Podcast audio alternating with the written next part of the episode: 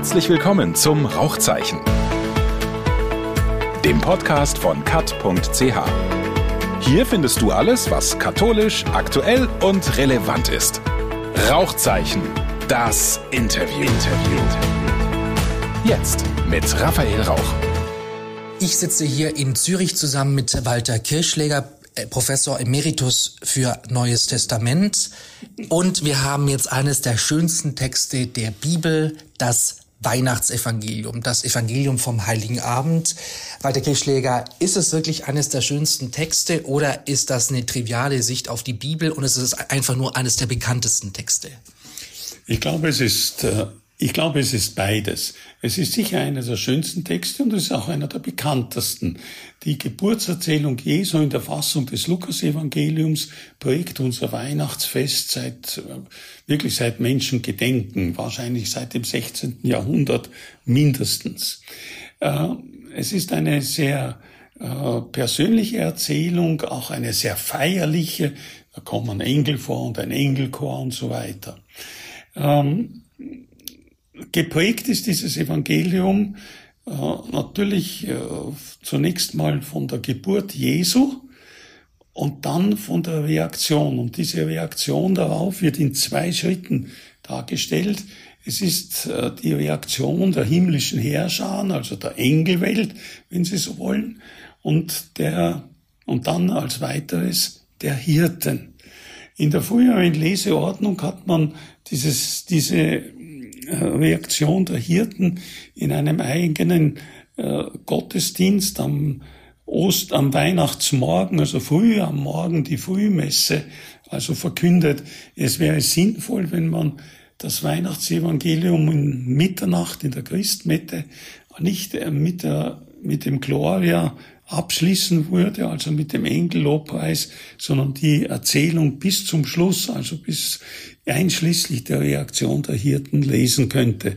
Dann hätten wir sozusagen die lukanische Sicht auf das Weihnachtsgeschehen komplett beisammen. Oder auf gut Deutsch eine ähm, fertige oder eine, eine, eine runde Sache und nicht ja. so eine unterbrochene Sache. Ja. Wenn wir jetzt mal uns den Anfang der ähm, Geschichte anschauen. Das ist dieses berühmte Kaiser Augustus, den ganzen Erdkreis, also eine sehr, heute wird man wahrscheinlich sagen, eine sehr koloniale Sicht, quasi was Rom ist, ist die ganze Welt, also ein bisschen beschränkt, wie man halt damals war. Wir haben den Statthalter von Syrien. Warum eigentlich Syrien?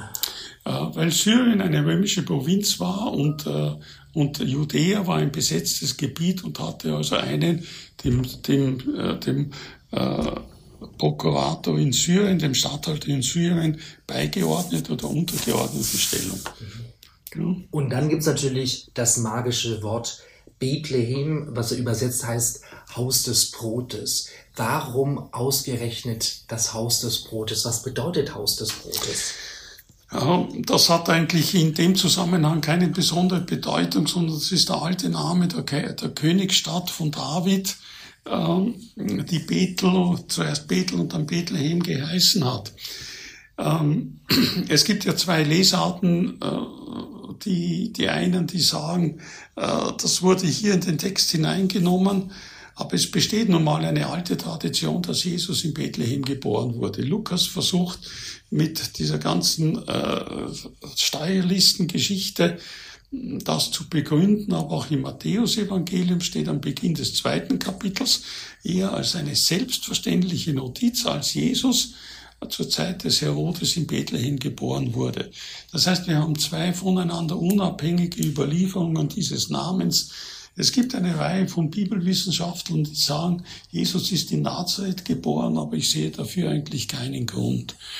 Äh, ich, äh, es zeigt sich hier aber natürlich ein grundsätzliches Problem der Bibelauslegung. Äh, wenn ich also eine Geburtserzählung habe oder eine Erzählung von einem Geschehen und dazu einen bestimmten Ort, wie hier Bethlehem, dann kann ich diese zwei Aussagen in zweifacher Weise miteinander zusammenbringen. Entweder ich sage, hier ist eine alte Überlieferung, vermutlich eine geschichtliche, dass dieses Jesuskind in Bethlehem geboren wurde. Und ich äh, lese das mit der entsprechenden Bedeutung, die es hat in der jüdischen Tradition, da können wir noch darauf zu sprechen kommen. Oder ich sage, der Verfasser hatte also eine bestimmte Vorstellung von dieser Geburt und er verknüpft sie ganz bewusst aus Vereinstücken ohne weitere Begründung mit einem bestimmten symbolträchtigen Ort. Ich tendiere eher dazu. Ich sage, der Ort ist das Ältere und dieser Ort wird gedeutet. Nicht die Idee des Verfassers ist da und der Verfasser sucht sich dafür einen Ort. Aber das ist eine kontroverse Frage. Das habe ich noch nicht verstanden. Das war mir jetzt zu schnell. Also Sie glauben nicht, dass Lukas gedacht hat, wenn Gottes Sohn auf die Welt kommt, dann muss das quasi im King David Hotel, wird man heute sagen, ja. sagen, im schönsten Platz am Ort sein, sondern es muss da sein, wo David auf die Welt kam. Aber Sie denken, so hat Lukas nicht gedacht, Nein. sondern Lukas hat gedacht, Lukas hatte aus Gründen wie immer eine ältere Tradition vor sich. Es haben ja alle Verfassertraditionen, Überlieferungen, mündliche Überlieferungen vor sich. Und er greift diese Überlieferung auf. Genauso, es ist die gleiche wie im Matthäus-Evangelium. Das darf man nicht übersehen. Also zwei unabhängige Quellen voneinander. Und die besagt, Jesus ist in Bethlehem geboren. Matthäus begründet es nicht und Lukas begründet es hier mit der Steuerlistengeschichte. Hm? Äh, und das scheint für mich also prinzipiell wahrscheinlicher. Also auch deshalb, weil wir aus der Erzählforschung wissen, dass Namen und Orte, also Personennamen, Ortsnamen, immer auf einen äh, historischen Hintergrund hinweisen oder sehr oft auf einen historischen Hintergrund hinweisen. Ortsnamen und Personennamen werden nicht erfunden. Die sind da und die werden dann gedeutet. Aber ich habe es immer noch nicht verstanden. Also warum, also nach Ihrer Argumentation müsste ja auch Jesus eher in Ramallah auf der Welt kommen, einem quasi völlig unbedeutendem Ort. Das ist doch kein Zufall, dass es Bethlehem ist. Das ist doch schon quasi David pur. Ja, warum es Bethlehem ist, weiß ich nicht. Ich kann natürlich dann sagen, ja freilich, da zeigt sich, es ist David pur. Und da würde ich sagen, ja, warum nicht? Kann ja sein. Ich würde es nicht ausschließen. Ich muss nicht unbedingt deswegen als eine Konstruktion vornehmen. Hm? Lukas verwendet diesen Namen nämlich noch zu, äh, verwendet die gesamte Geschichte nämlich noch zu etwas anderem. Sie haben also den römischen Statthalter erwähnt, also eine gewaltige Einleitung, nicht? Kaiser Augustus, nicht? Quirinius war Statthalter in Syrien. Nicht? Da, da, da begegnet mir die gesamte, also politische Macht und Größe des römischen Reiches. Äh, es ist nicht das einzige Mal, dass Lukas das tut. Im dritten Kapitel seines Evangeliums leitet er das Auftreten Johannes des Täufers mit einer äh, vierfachen Bezugssetzung zum politischen System ein.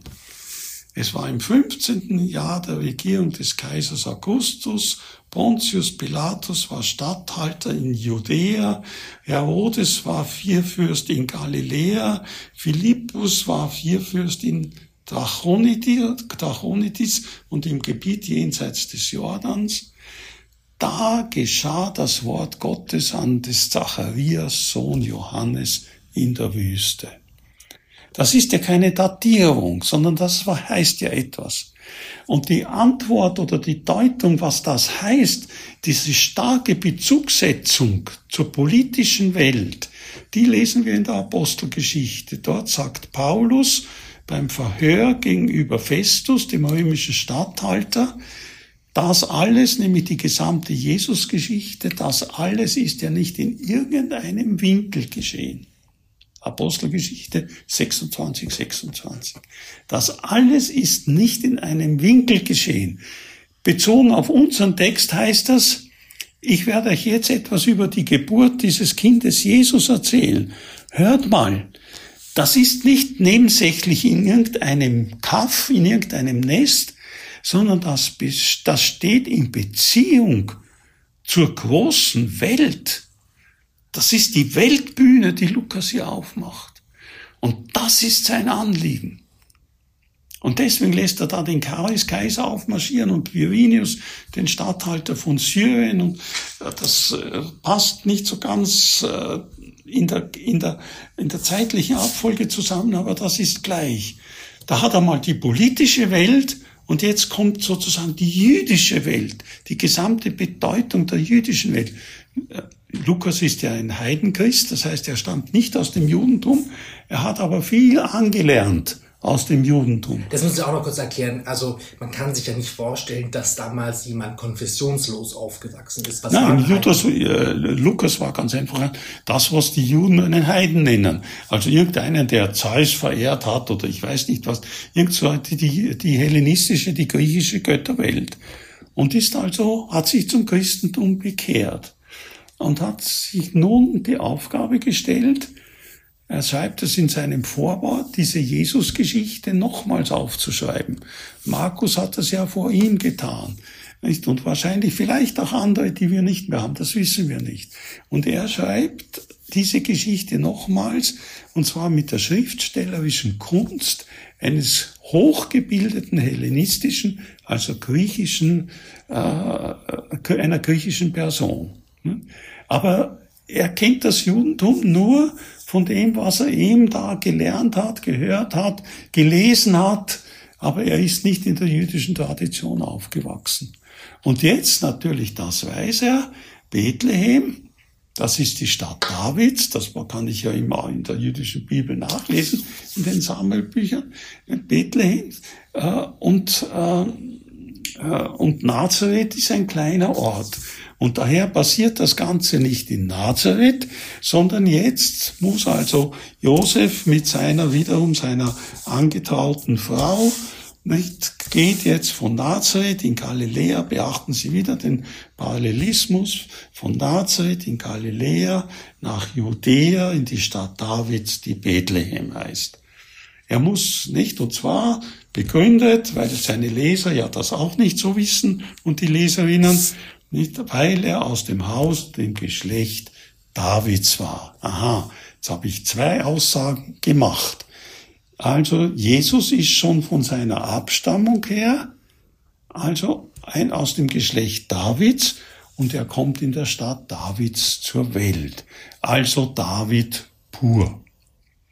Und jetzt geschieht's, nicht? Und siehe, als sie dort waren, da erfüllten sich die Tage ihres Gebärens und sie gebar ihren Sohn, den Erstgeborenen. Es ist der erstgeborene Sohn, das ist gar keine Frage. Äh, man muss redlicherweise sagen, dass der erst, das erste männliche, der erste männliche Nachkomme, der, so steht es im Buch Levitikus, heißt es so, der den Mutterschoß durchbricht beim Mensch und Tier, ist Gott geweiht. Deswegen steht der Erstgeborene hier. Es hat keinen Aussagewert, äh, was nachher kommt.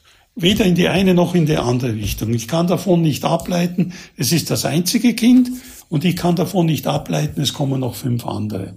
Es ich kann heißt, nur sagen, das ist das erste Kind und fertig. Es ist das erste Kind und aus jüdischer Sicht heißt das, es ist Gott geweiht. Können Sie das noch erläutern? Was ist vor allem, also mich nicht überrascht, zwei Sachen. Erstens, dass es offenbar egal ist, welches Geschlecht hat. Es ist so oder so Gott geweiht. Nein, die männliche Erstgeburt. Es muss.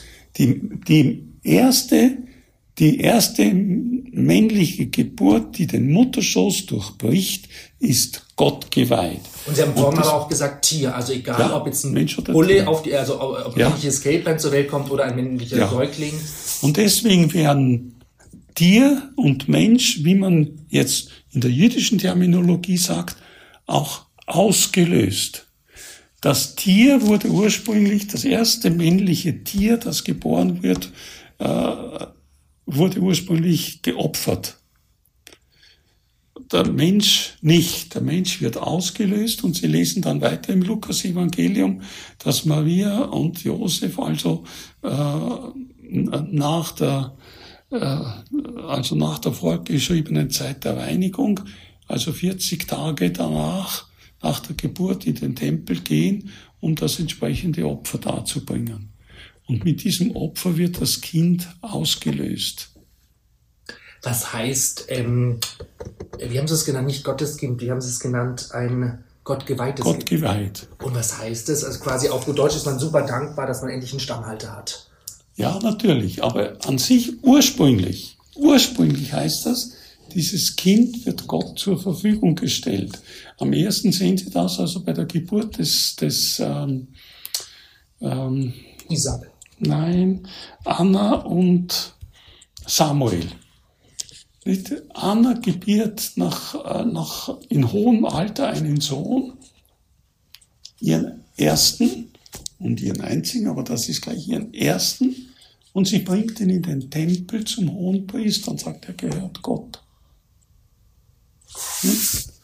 Und dieser, dieser kleine Samuel, ab welchem Alter weiß ich nicht mehr, der wohnt im Tempel beim Hohenpriester und erfährt dort seine Berufung.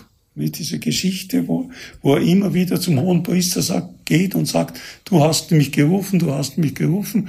Wie das dritte Mal kommt, merkt der hohe Priester, dass Gott ihn ruft und er sagt ihm, wenn, wenn du wieder eine Stimme hörst, dann sag, rede Herr, dein Diener hört. Das heißt Gott geweiht. Also an sich wirklich Gott zur Verfügung gestellt. Und bei Tieren ist es so, dass die geopfert werden. Wurden. Wurden. Long, long time ago. Long time ago. Und jetzt werden sie eben ausgelöst, heißt es wird ein Ersatzopfer dargebracht. Für das Tier und für den Mensch. Okay. Und ähm, dann geht's ja relativ unspektakulär weiter. Sie wickelte ihn in Windeln, in eine Krippe, Herberge, kein Platz und so weiter. Aber ja. ganz ehrlich, jedes Krippenspiel ist ja spannender. Also hier ist kein Ochs, kein Esel, Nein. kein Drama. Warum Nein. ist es so seck? Nein, ja, eben. Das ist eine sprachliche Eigentümlichkeit des Lukas, die wir noch, noch, noch immer noch näher untersuchen müssen. Je dichter die Handlung wird, umso mehr nimmt er die Sprache zurück. Im Prinzip, es sind nur drei Sätze. Nicht? Äh, sie wickelte ihn in Windeln, sie legte ihn in eine Krippe, weil in der Platz, denn nicht war in der Platz für sie, denn nicht war in der Herberge für sie Platz. Das Nicht ist vorangestellt. Also nicht in der Einheitsübersetzung, da steht, weil in der Herberge ja, kein Platz für sie war. Einheitsübersetzung, das ist so, das, ist so das soll schön klingen. Nicht? Aber Lukas stellt das nicht voran. Im Griechischen. Im Griechischen. Und das heißt? Das heißt, dass, so dass er. Inversion, oder? Nein, das heißt, dass er offensichtlich da schon einen Blick voraus tut. Für dieses Kind ist in der Welt kein Platz. Also mal erstens. Es ist, es ist ein Menschenkind so alltäglich wie nur denkbar. Mit den Windeln. Wird er dann auch ein Zeichen für das Weitere. Nicht? Zweitens, nicht? Also halt, es ist ein ärmliches Menschenkind. Es kommt also nicht in einem Königspalast zur Welt, nicht? sondern in einer, halt in einer Krippe, was immer das war. Ja, also über diese Übersetzung Krippe, da können wir, sind Bücher geschrieben worden. Was ist das? Ist das ein Futterdrog? Ist das wirklich eine kleine Liegestadt? Und eigentlich wurscht, oder? Äh, ist es eine Schachtel? Also Schachtel war es nicht, aber so etwas. Wir wissen es nicht. Aber jedenfalls einfach. Und dann, für ihn ist kein Platz. Es ist nicht Platz für ihn. Und wenn Sie dann zum Beispiel Lukas 9 lesen, dann Menschen, die Füchse haben ihre Höhle, äh, die Vögel ihre Nester, der Menschensohn hat keinen Ort, wo er sein Haupt hinlegen kann. Dann merken Sie, in welche Richtung das geht. Nicht? Das ist die erste, das erste Signal. Bei Lukas ist das das erste Signal der Ablehnung. Im Matthäus-Evangelium ist es der Herr Herodes, der das Kind töten möchte. Gleich am Beginn. Geht schon los. Und hier auch sozusagen dieser, dieser, dieser, also dieser Mollakkord, der da hineinschwingt. Und warum ist für Jesus kein Platz? Weil Jesus die schlechte Menschheit überfordert. Nein, weil Jesus in seiner Kompromisslosigkeit aneckt.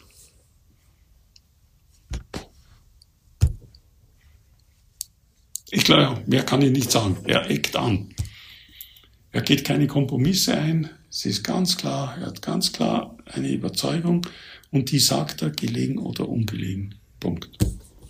Und jetzt ganz platt gesagt, also vom Storytelling her, Lukas deutet schon an, für Jesus ist es nicht nur im Hotel, überfordert nicht nur das Hotelbuchungssystem nein, nein, nein, sondern die ganze Welt. Grundsätzlich, also ich würde sagen, grundsätzlich, es ist da kein Platz.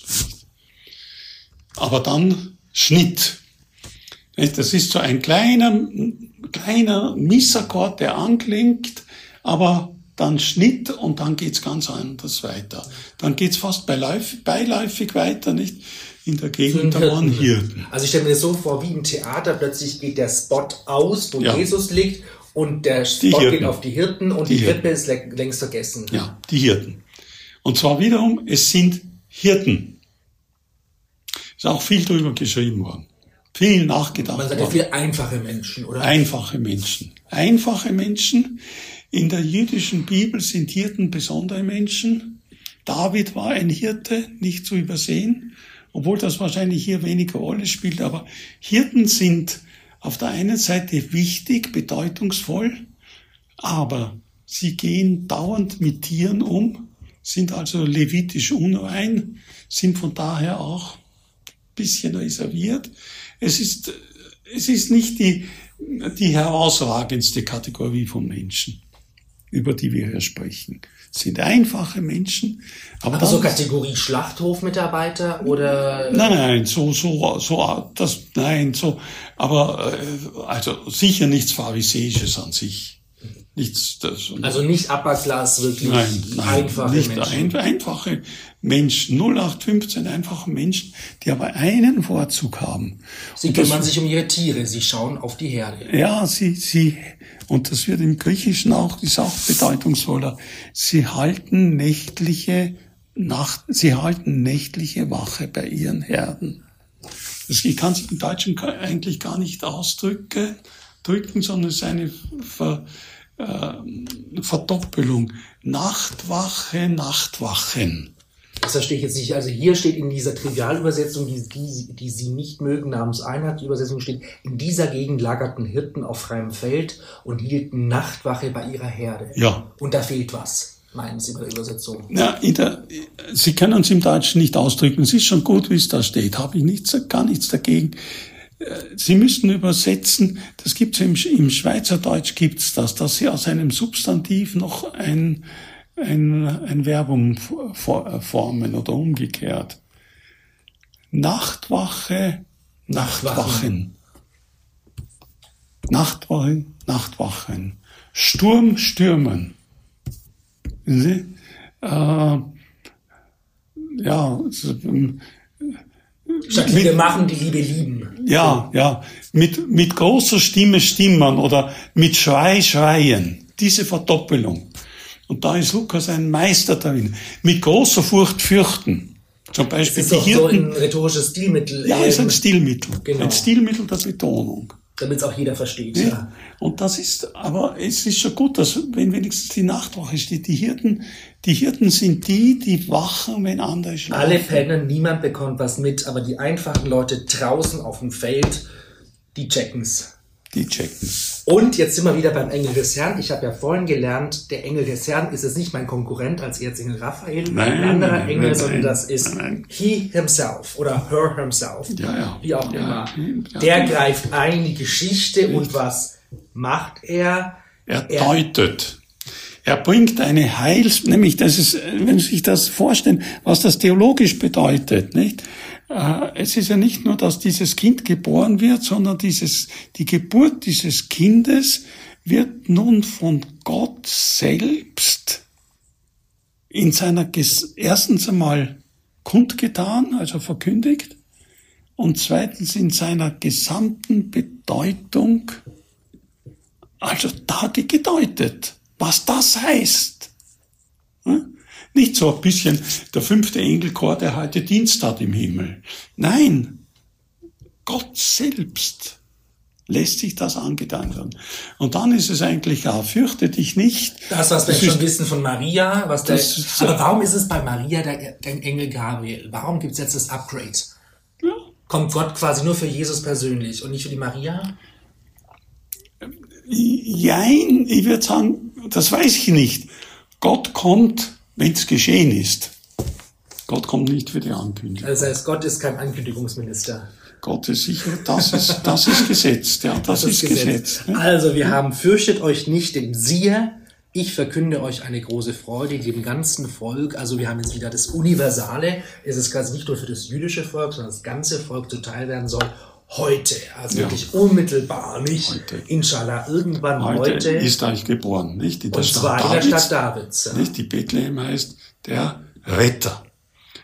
Also erstens mal fürchte dich nicht. Das ist der klassische Beginn der, der Heilsbotschaft in der gesamten Bibel. Fürchte dich nicht, die Ermutigung. Also der Mensch, der also ja angesichts dessen, was da passiert, nicht, denn davor haben wir ja eine Zeile überlesen, nicht, ähm, Sie fürchteten sich sehr, na, davor, weil meine, da kam der davor steht noch ein, steht noch ein anderer Satz. Also und plötzlich der, der Engel des Herrn tat zu ihnen und die, und die Herrlichkeit des Herrn ähm, umstrahlte sie. Die Herrlichkeit des Herrn, das ist die Wolke Gottes, die Kabot Gottes in der Wüste. Das ist, das ist die Art, das ist die Gegenwart Gottes, die mit Israel durch die Wüste zieht. Wenn Sie im Buch Exodus lesen, Israel zieht durch die Wüste und die Wolke zieht davor, zieht her. Und die Herrlichkeit des Herrn, die da diese Hirten umstrahlt, das ist die Gegenwart Gottes, so wie mit dem Volk Israel in der Wüste. Also ganz platt gesprochen, wir haben wunderschönen Sternenhimmel und plötzlich kommt die Riesenwolke und ich kriege ja, Angst. Ob was immer nicht. Die haben etwas, was sie, was sie so, boah, also ich kann jetzt nicht sagen niederdrückt, das ist es ja nicht, aber so erfüllt, also baff macht, ja. Nicht? Und die sind völlig überfordert. Nicht? Das ist es, das Einzigartige, das da, ist. Nicht? Und dann die Botschaft und das entscheidende Stichwort, also natürlich in der Stadt David und so weiter, zwei Stichworte. Heute, Sie haben gesagt, kein Ankündigungsminister. Großartig, würde ich mir heute wünschen in der Politik. Heute, heute, nicht morgen. Das ist, Lukas ist ein, Lukas ist ein, ein Künstler mit diesem Wort. Äh, fünfmal in seinem Evangelium sagt er heute. Heute ist dieser Stadt heil widerfahren, diesem Haus heil widerfahren. Heute, heute, immer heute. Und das ist das erste heute. Heute ist euch in der Stadt Davids der Retter geboren. Und zwar der Retter. So der Retter kommt nur hier im Lukas-Evangelium vor. Es ist der, der seinem Volk Heil bringt. Also an sich müssten wir Heil übersetzen, aber das können wir im Deutschen nicht, weil wir noch zu nah an der Geschichte sind. Aber es ist der, der Rettung bringt. Und wenn Sie, wenn Sie den Sprachgebrauch bei Lukas dann weiter anschauen, ihm bei den, bei den einzelnen Heilungserzählungen ist es immer, ist es, ähm, also ja, bei den sogenannten Wundererzählungen, ist, lieber Heilungserzählungen, ist es immer wieder nicht, äh, dein Glaube hat dir Heil gebracht, Rettung gebracht. Es geht um Rettung nicht? Äh, äh, Im, im Nunc Dimittis, im, in dem Gesang des Greisen Simeon, nicht? Nicht? Äh, denn meine Augen haben das Heil gesehen, die Rettung Gottes geschaut. Nicht? Im Magnificat ist immer, es ist immer Rettung. Es geht um die Rettung der Menschen. Nicht? Noch eine Frage zur Herrlichkeit des Herrn. Das ist jetzt für feministische TheologInnen ja, Problem. Wie ist es im Griechischen? Ist es eindeutig männlich kodiert? Im Griechischen ist es die Doxa, ist weiblich kodiert. Die Doxa aber des Kyrios. Die Doxa des Herrn. Okay, also immerhin. Immerhin Yin Yang. ja, ja, aber also ich, ich habe immer, ich habe, das war so je, in jedem Kurs eine Standardvorlesung zum Kyrios-Titel gehalten. Und da kam diese Frage. Ja, die, die ist natürlich, da habe ich schon solche Ohren gesehen, da habe ich gar nicht warten müssen auf die Frage. Habe ich selbst gesagt, es geht, es, es, es geht denn nicht anders. Nicht? Der Kyrios ist der, der in meinem Leben Vorrang hat und ob ich mir den weiblich oder männlich denke, ist mir eigentlich, ist mir völlig gleich, soll jede, jede Person machen, wie sie will. Das Entscheidende ist, es, halt, es, gibt, es gibt im alten, natürlich in der griechischen Kultur keinen anderen, der Vorrang hat als den Kyrios, als den Herrn. Der entscheidende Punkt ist eigentlich der, dass Kyrios im Neuen Testament eine andere Qualität dieser, dieser, dieses, dieses ersten Ranges, sage ich jetzt mal, ausmacht. Nicht? Wer Kyrios sein will, der muss der Diener oder die Dienerin von allen sein. Und darin unterscheidet sich eben dieser Kyrios-Titel von der antiken Vorstellung von Kyrios. Und das ist interessant, dass in der entsprechenden Stelle bei Markus Jesus zu den Jüngerinnen und Jüngern sagt, ihr wisst, dass die Herrscher dieser Welt ihre Völker zu beherrschen scheinen. Scheinen. Das unterdrücken wir immer. Wir übersetzen das, ihr wisst, dass die Herrscher dieser Welt ihre Völker unterdrücken und beherrschen. Nein, sie scheinen sie zu beherrschen. Das ist ein Irrtum, dass sie beherrschen sie ja nicht. Denn wer der Erste sein will, der muss der Diener von euch allen sein. Also Subtext, Putin scheint nur zu herrschen, weil in Wirklichkeit ist ein Tyrann, der nicht herrscht, sondern nicht? Aber das ist ein, ist ein Nebengeleise. Genau. Ich glaube auch da ein Nebengeleise, nicht? Ja. Aber eben, es ist der, es ist der Messias, es ist ja. der Christus. Nicht? Genau. Und dann, wir sind jetzt ja nochmal beim Engel des Herrn, weil plötzlich ist dieser Engel des Herrn umgeben von einem großen himmlischen Heer. Ja, da kommt jetzt die Szenerie. Und das ist jetzt Drama pur, Ja, aber oder? vorher noch. Jede göttliche Botschaft hat ein Zeichen. Nämlich welches? Äh, das Zeichen dient nicht als Beweis, sondern für die Glaubwürdigkeit. Ein Kind in der Krippe gewickelt in Windeln. Und das ist zu der Botschaft faktisch der absolute Gegenpol. Nicht? Also Sie meinen, weil die auf der einen Seite erführen, in der Stadt Davids gibt es den Retter, den Christus. in der, der Stadt, da in der Königsstadt gibt es den Christus, den Retter. Und das soll euch zum Zeichen sein. Und jetzt habt ihr nicht ein Zeichen, das auf der davidischen Königsburg die Posaunen spielen, sondern ihr werdet ein Kind in der Krippe finden. Einen Säugling werdet ihr finden. Kleiner, niedriger, ausgesetzter, hilfloser, verletzbarer geht's nicht mehr. Und jetzt haben sie zuvor, sie wickelte ihn in Windeln, legte ihn in eine Krippe. Ihr werdet als Zeichen ein Kind in der Krippe finden. Und dann kommen noch die Hirten, die finden ein Kind in der Krippe. Das heißt, die Botschaft ist wahr, die ist zutreffend. Und jetzt wird aufgemacht, nicht? Jetzt haben wir also Glanz und Gloria. Ah, alles, was wir haben, nicht? Ganze himmlische Herrscher. Was ist das? Also da ist jetzt Raphael dabei, oder? Da ist alles dabei, da haben alle Dienste. ja, nein, nein, da ist alles dabei. Ja. Und jetzt zu den wichtigsten, also nicht zu den wichtigsten, aber zu sehr bekannten. Und jetzt nach dem, nach der Deutung des, des Geburtsgeschehens durch den Engel des Herrn deutet jetzt sozusagen der himmlische Chor in einem nochmals weiteren Kontext was das bedeutet. Das bedeutet, dass die Herrlichkeit Gottes im Himmel offenbar ist und dass auf Erde Shalom geschieht, Friede geschieht. Und können wir Chor wie im Theater deuten, dass der, der antike Chor ja. oder auch der Chor bei Nabucco nochmal quasi idiotensicher zusammenfasst, was wir gerade alles ja. mitbekommen haben? Ja. Aber nochmals die Perspektive weitet, weil es auf Gott hindeutet. Genau. Und das Schöne ist, ich habe jetzt ja vorhin gelernt, was die Zahl 14 bedeutet, nämlich quasi 14 ist die Quersumme von David. David. Ist es Zufall oder ist es knallhart komponiert, dass just bei Nummer 14 steht, Ihre sei Gott in der Höhe? Ja, das ist komponiert, weil die, die, die Verse und die, die, die Verseinteilung und die Kapiteleinteilung sind im im 13. Jahrhundert entstanden. Und da wollte man für die 14 schon was Gescheites haben, oder? Ja, da hat man halt ganz einfach durchnummeriert. Aber, glaub, aber, aber ist es jetzt Zufall oder nicht? Das ist Zufall, ja. Aber es könnte so schön sein. Ja, das wäre schön. Aber das ist, das ist eben, es ist aus der, aus dem Mittelalter und zwar aus einer Zeit, die eben biblisch also was biblisch nichts mehr zu tun. Okay. Ist also die, die Verszählung, die Kapitelzählung ist rein mechanisch, damit das irgendwie alles passt. Also schöner leider, Zufall, aber leider, leider nein. Leider nein. Okay. Und können wir uns das jetzt aber nochmal auf der Zunge zergehen lassen? Ehre sei Gott in der Höhe. Das heißt, wow, oder was heißt das? Ja. Ja, aber, aber Vorsicht, indikativ. Es steht hier ein Nominalsatz. Nee, ist Konjunktiv, Ehre sei Nein, es steht ein, ein Nominalsatz.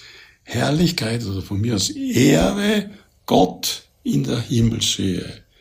Friede auf, auf Erden, Friede den Menschen, denn sie sind in seiner Huld. Nicht, das ist ein, das ist ein, ein ganz schlimmer Fehler im, im Textverständnis. Sie haben vorhin ganz richtig gesagt, nicht Ankündigungspolitik, sondern also von mir aus Zustand oder Lebensbeschreibung. Nicht sei.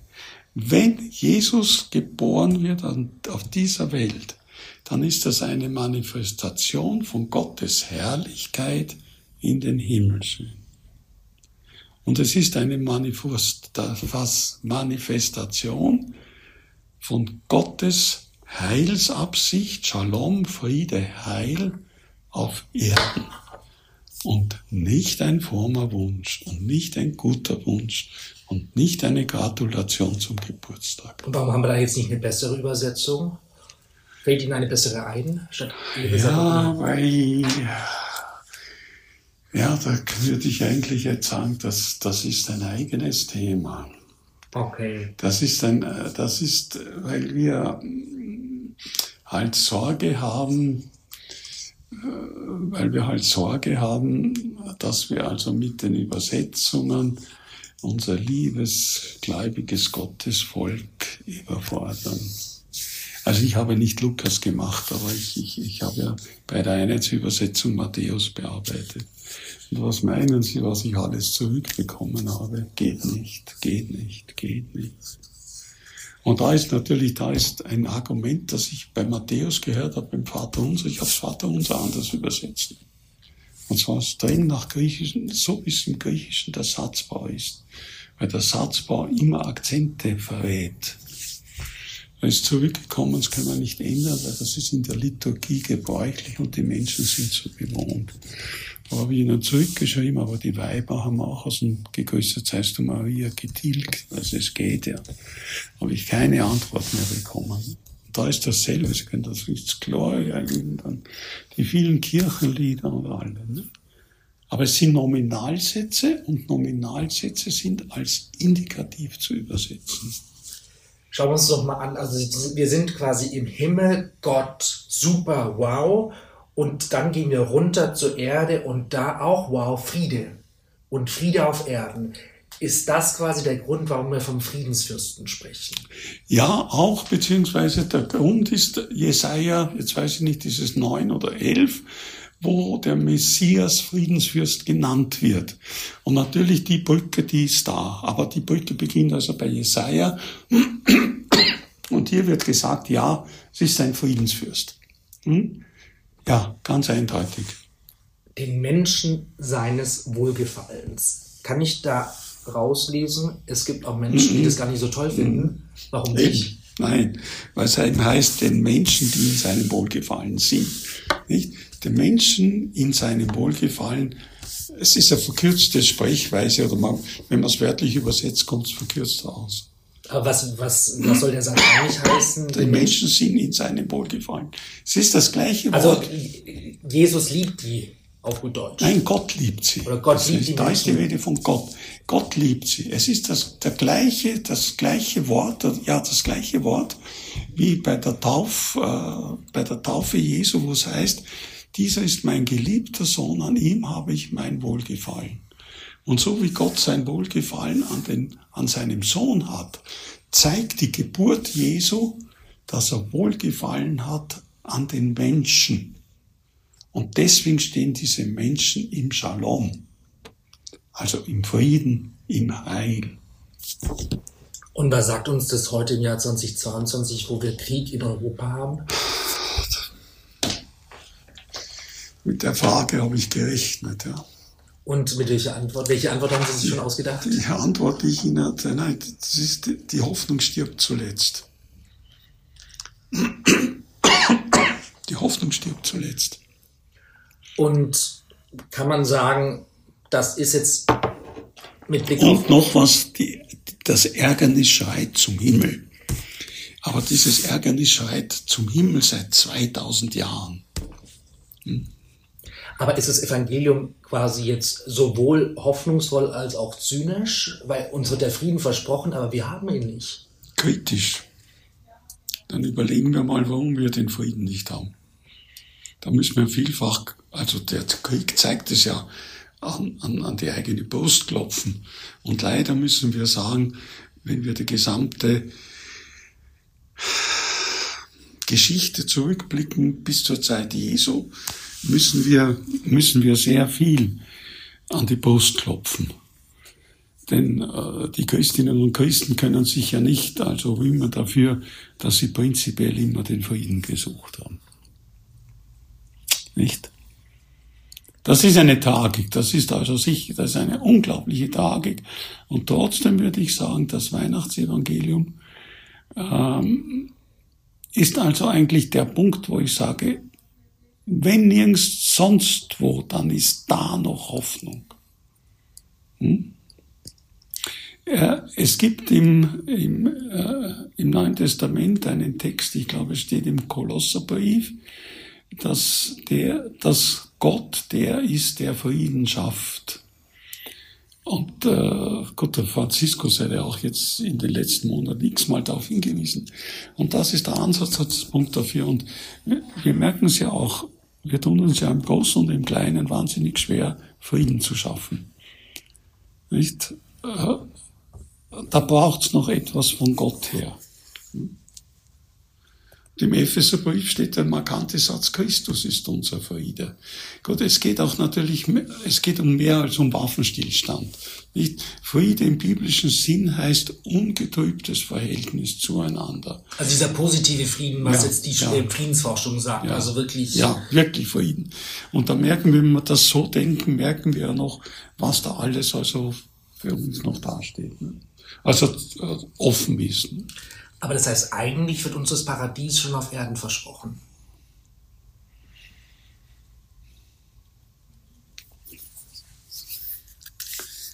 Der Ansatz des Paradieses, ja. Und zwar deshalb nicht, weil ich jetzt äh, meine, da ist es graduell weniger oder etwas, sondern äh, Leben auf Erde ist immer Leben äh, mit einer Zäsur.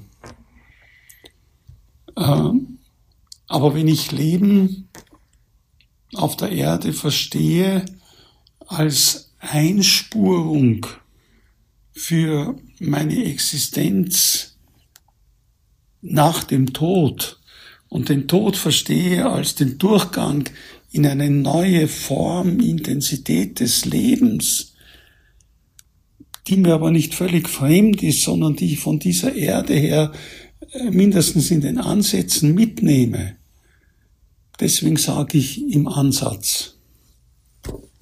Es hat, hat aber natürlich auch einen immensen Anspruch im Hintergrund. Das heißt nämlich, ich spure meine Ewigkeit mit meinem irdischen Leben ein.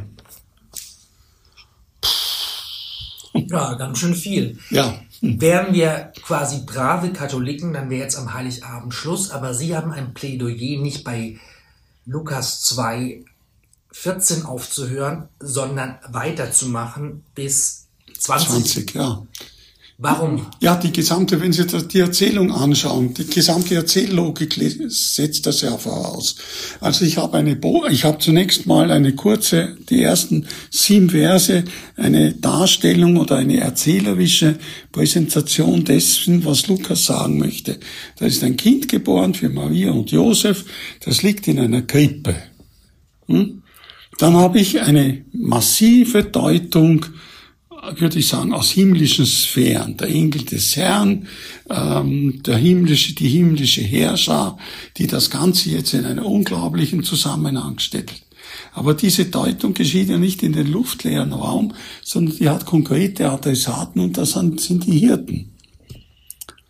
Und wenn jetzt, jetzt legt sich sehr nahe und der Text sagt ja, der Text hört ja nicht auf. Der Text erzählt ja noch jetzt, was die Hirten damit machen. Ja, dann kann ich ja nicht da aufhören und sagen, das interessiert uns nicht, äh, so schön diese, diese Klimax, dieser Höhepunkt ist. Nicht? Aber da hören wir ganz einfach aus. Da muss ich sagen, nein, bitte, das geht noch weiter. Aber warum sind die Liturgiker so deppert und sagen Schluss? Ja, das muss man die, bitte die Liturgiker fragen. Oder, ähm, naja, nein, man muss so sagen. Ich würde sagen, die Liturgiker haben sich mit der ursprünglichen Ordnung schon etwas gedacht, dass die Hirten also in der Morgenfrüh diese Botschaft dann weitertragen. Aber was sich hier zeigt, wie in vielen anderen Dingen, ist, dass wir als Kirche so unflexibel sind. dass wir nicht merken, dass seit der, der Leseordnung, die ist vor 60 bis 55 Jahren entstanden und heute sich unsere religiöse Praxis geändert hat. Das heißt auf gut Deutsch, das ist ähm, die, die Leseordnung ist so wie ein süchtiges Netflix-Publikum, das lässt keine Serie aus, aber die pastorale Realität ist so, dass man nicht in die Christmette geht, ins Hirtenamt und noch ja. in den Festgottesdienst, sondern ja. dass man sich entscheidet und dann würden ja. Sie sagen, muss eigentlich die Liturgie nachjustieren. Da muss die Liturgie doch nachjustieren, weil sonst geht sie an den Menschen vorbei. Genau, und wir verpassen mit das Beste. Ja. Und das Beste ist ja unter anderem, und Maria bewahrte all diese Worte ja, und so weiter, aber so weit sind wir noch nicht. Also, nein, also die Hirten sagen, wir gehen. Die sind geflasht, die wollen das jetzt die sagen, äh, wir wollen Beweise sehen, die, gell? Ja, oder wir wollen sehen, sehen wir, das heißt, das ist ja sehr schön formuliert, um sehen wir das Wort, sehen. nicht sehen wir, ja, es ist, heißt dort die Botschaft. Sehen wir die Botschaft, die sich ereignet hat, die Botschaft, die sich ereignet hat und die der Herr uns kundgetan hat. Moment, langsam, bei mir steht in meiner dummen Einheitsübersetzung, lasst uns nach Bethlehem gehen, um das Ereignis zu sehen, das uns der Herr kundgetan hat. Was ist der Unterschied zwischen Ereignis und Botschaft? Das ist die Deutsch, also das ist die, die, die Fassung in unserer Sprache. So sprechen wir heute. Mhm. Die Bibel setzt aber noch einen Akzent, die sagt, die Botschaft, die sich ereignet hat. Das heißt, eine Botschaft geschieht. Das können Sie nur von Gottes Botschaft sagen. Das ist das, was der Engel des Herrn gesagt hat. Heute ist euch in der Stadt Davids der Wetter geboren. Das ist eine Botschaft, die sich ereignet hat. Natürlich ist das Ereignis, ja, das ist das Ereignis, ist schon gut, aber Sie nehmen einen Akzent, nehmen Sie wieder zurück. Natürlich, also die schauen sich das jetzt an. Äh, aus jüdischer Sicht würde ich sagen, die schauen sich nicht an, ob das passiert, äh, damit sie sehen, ob es stimmt, sondern sie wollen das sehen. Aber weil sie neugierig sind. Ja, weil sie neugierig sind, ja, und irgendwo die Spannung nicht in der Stadt Davids Christus der Herr, das Zeichen heißt ein Kind in der Krippe. Also bitte, das liegt ja nicht auf einer Waage, das, das, das ist ja nicht Gleichgewicht, das, das ist ja nicht stimmig. Hm? Hm? Und sie eilen also hin und sieht da, da ist Maria, da ist Josef, da ist das, das kind, kind, das in der Krippe liegt. Also auf Deutsch stimmt's. Richtig, ja. Dieser Dreischritt stimmt. Ja.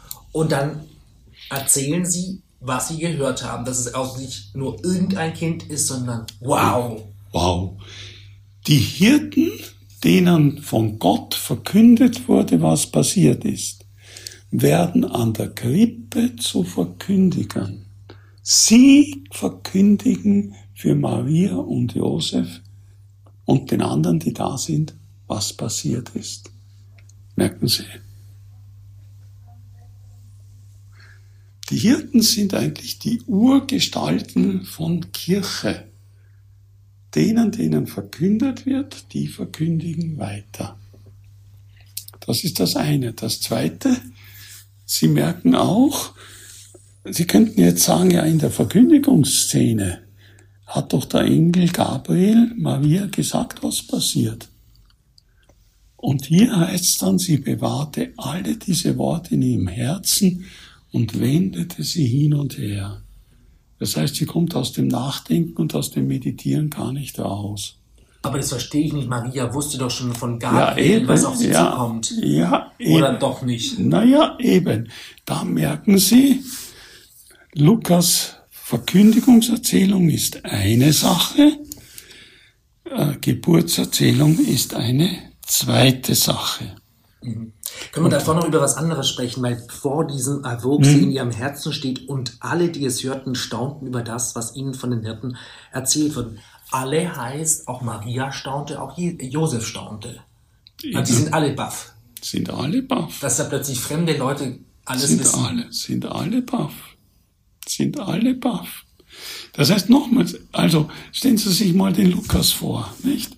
Der, der Lukas hat für die Vorgeschichte, also für diese ersten Kapitel und dann für sein Evangelium, da ein Zettel, dann, entschuldigen Sie, dann hat er da ein Zettel, dann hat er da noch ein paar Zettel. Mhm. So. Und jetzt hat er aus dem, und jetzt schreibt er, unter Verwendung dieser verschiedenen Notizen, Quellen, Meditationen, Überlieferungen, Erzählungen schreibt er Lukas 1, so wie er schreibt, die Verkündigung mit allem, was er da hineinschreibt. Und dann eine Woche später schreibt er Lukas 2. Da hat er jetzt andere Dinge im Vordergrund. Da interessiert ihn nicht mehr, dass das Kind aus Heiligen Geist ist. Das ist schon gesagt, das ist vorbei. Das kommt in Lukas 2 nicht vor. Wenn Sie Lukas 2 isoliert lesen, ist von Jungfrauengeburt keine Rede das schreibt er und dann schreibt er das und so weiter. Und das fügt er jetzt wie Bausteine zusammen. Und ganz später kam die katholische Theologie und hat es dann erst recht nochmal. Die katholische Theologie hat lange gemeint, oder auch, das haben Sie wahrscheinlich auch noch erlebt, die sogenannte biblische Geschichte hat gemeint, sie kann das nach der Weihe lesen, wie eine, wie ein protokollartigen Bericht, eins nach dem anderen. Chronik, ja. Aber das sind Brüche, das sind unebene Übergänge. Manche hat der Evangelist geglättet, aber andere hat er stehen lassen. Und hier in dieser Erzählung hat er es eben stehen lassen. Und da steht ihm jetzt, dass die Hirten, die ersten, also irdischen, die ersten irdischen Verkünder dessen sind, was da passiert ist. Oh, wow. Wow. Das ist typisch Lukas. Das ist der gleiche, der dann sagt, nicht. Die Magdalena handhaben lässt. Ja, die Magdalena handhaben sie und sagt, die Kleinen, die Armen, das sind die, die die Botschaft bringen. Und, Mar und Josef und Maria, Josef und Maria stehen da als die Eltern. Josef ist der gleiche, mit der Maria, seiner Frau, da kommt, die ein Kind erwartet, nicht Beginn des zweiten Kapitels. Ist alles bündig, alles wunderbar. Kapitel 1 ist hinter uns gelassen. Ne? Und dann bewahrt Maria natürlich alles und sie erwuchs in ihrem Herzen. Wie deuten Sie das? Die ja, kommt nicht mehr raus, ist überfordert, oder? Ja, sie, sie, da, na, ich glaube, da, da wird uns Maria schon vorgestellt oder dargestellt als die, die also ganz einfach in, in dieser, in, halt ihr ganzes Leben dieses Christusgeschehen oder dieses Jesusgeschehen reflektiert. Sie ist die, sie ist nicht die, die weiß, sondern sie ist die, die glaubt. Das ist auch so, glaube ich, ein wichtiger Punkt. Ähm, Maria wird uns nie dargestellt als die Wissende, sondern sie wird uns dargestellt als die Glaubende. Und damit aus katholischer Sicht Miss Perfect. Damit natürlich auch Miss Perfect, aber das bleibt unter dem Kreuz und das bleibt in der Apostelgeschichte, in der Erwartung des Geistes, sie ist die Glaubende. Und dieses, dieses Bild legt Lukas schon Grund. Also sie, er sagt nicht, sie ist die, die Superfrau, die da jetzt alles weiß und so weiter, sondern sie glaubt das. Und dann kehren die Hirten zurück und machen weiter Verkündigungen. Sie rühmen Gott, sie preisen ihn und sie finden das alles super. Ja, aber eben, die Hirten treten an, den, an die Stelle des himmlischen Chors, denn sie tun genau das, was vorher die himmlischen Herrscher getan haben. Sie rühmen Gott und sie preisen ihn. Das haben zuvor die Engel getan. Sie rühmen Gott und preisen ihn. Nicht? Und jetzt geht diese Aufgabe, es ist nicht immer ein himmlisches Szenario da, jetzt geht diese Aufgabe auf die Hirten über. Und da würde ich auch sagen, sie sind die Urform, nicht? Also, ja, in einem gewissen Sinn der Kirche, der Menschen der Kirche, nicht? Die die Botschaft aufnehmen, weitergehen und Gott dafür loben. Und was heißt das für diese Hirtenmetapher? Papst Franziskus hat jetzt erst kürzlich auch den österreichischen Bischöfen nochmal gesagt, seid Hirten, seid Menschen. Was heißt das? Das ist die andere Metapher. Das ist eine, das ist zwar eine Hirtenmetapher, die geht aber auf den guten Hirten in Johannes 10 zurück. Der Hirte, der seine Herde kennt.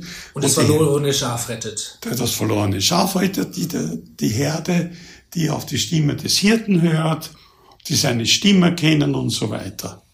Das ist, würde ich sagen, auch eine Hirtenmetapher, aber das ist, das eine ist 1a und das ist 1b. Was, was finden Sie so richtig genial an diesem Text? ähm, also, es sind, ich würde mal sagen, zwei, also zwei Abteilungen. Abteilung eins zur zur Situation und zum Fest gesprochen. Lukas deutet das Geburtsgeschehen äh, und gibt ihm also ganz verschiedene, ganz verschiedene Dimensionen. Äh, die sind, ich habe vorher schon gesagt, das geschieht nicht irgendwo in einem Winkel, sondern hat Bedeutung für die gesamte, für die ganze Welt. Es ist ein Geschehen, das von Gott her gedeutet werden muss, was die Menschen sonst nicht verstehen. Und es zeigt sozusagen spurenhaft bereits die Eigenart des Wirkens Jesu als eigentlich Konsequenz der Eigenart Gottes selbst. Zu den Kleinen, zu den Armen, nicht im Pomp und, und Luxus, sondern klein, unscheinbar, aber deswegen nicht weniger wirksam. Das ist das eine. Und das zweite, die zweite sozusagen jetzt Perspektive wäre über das Geschehen hinaus mit der Erzählung legt Lukas sozusagen die Auslegeordnung für seine gesamte Darstellung des Wirkens Jesu grund. Er spricht von einem rettenden Wirken, also einem heilenden, einem rettenden Wirken, einem dem Menschen zugewendeten Wirken, das aber darauf angewiesen ist, dass die Menschen, die es erfahren, selbst weitergeben. Es ist also kein Selbstläufer, sondern es muss aufgenommen, rezipiert, angenommen und weitergegeben werden. Es gibt immer wieder Aufreger von bürgerlicher Seite, wenn eine Weihnachtspredigt zu politisch ja. ausfällt. Aber wenn wir die Story haben, Gott wird ganz klein Mensch. Gott offenbart sich als erstes den ganz Kleinen und Gott verspricht wirklich Friede in ganzheitlicher Hinsicht. Kann man das überhaupt nicht politisch? Ja, sie kann gar nicht politisch genug sein. Sie kann gar nicht politisch genug sein. Und äh, wenn sie politisch ist, dann würde sie natürlich auch die, äh, die Missstände oder die Ab, ich sage mal so, ich muss ja nicht werten, die Abweichungen von der Idealvorstellung des Lukas, dann müssen die thematisiert werden. Die da heißen, natürlich Krieg, das ist mal Nummer eins im Moment, das ist ja ganz klar. Die aber auch heißen Heimatlosigkeit, äh, die heißen, gerade wenn ich jetzt sage, das ist die Auslegeordnung fürs Lukas-Evangelium, dann muss ich auch sagen, die das, die da heißen wegschauen. Denken Sie an das Gleichnis vom barmherzigen Samariter. Er sah ihn und ging vorüber das Vorübergehen, das Wegschauen, das Nicht-Sehen wollen. Und davor, vor diesen Makeln, wird uns in Europa niemand dispensieren oder absolvieren. Die, die, die, die Misere äh, der sogenannten fremden Menschen ist ist angesichts dieses Evangeliums himmelschreiend.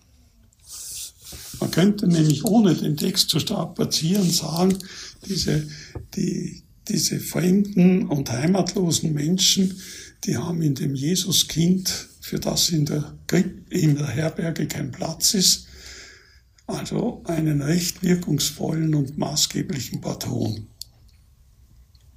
Und an dem kommen wir nicht vorbei wir müssen dieses, wir, wir müssen, die Frage ist, wie weit wir Menschen zur, zur Umkehr und zur Einkehr bringen können, dass sie das Ärgernis sehen und dass jene, die die Möglichkeit oder Möglichkeiten haben, äh, dazu bringen, gegen dieses Ärgernis anzukämpfen und diese Zustände zu beseitigen. Aber was zurzeit in Europa passiert, ist ganz schlimm. Können wir uns trotzdem frohe Weihnachten wünschen? Ja, das können wir schon. Ich, ich habe vorher schon mal gesagt, äh, es ist eine Botschaft der Hoffnung oder ich würde umgekehrt sagen, es bestärkt äh, die Überzeugung, die Hoffnung stirbt zuletzt. da ist trotz allem ein Gott, der diese Botschaft ja nicht widerrufen hat und auch nicht widerrufen kann.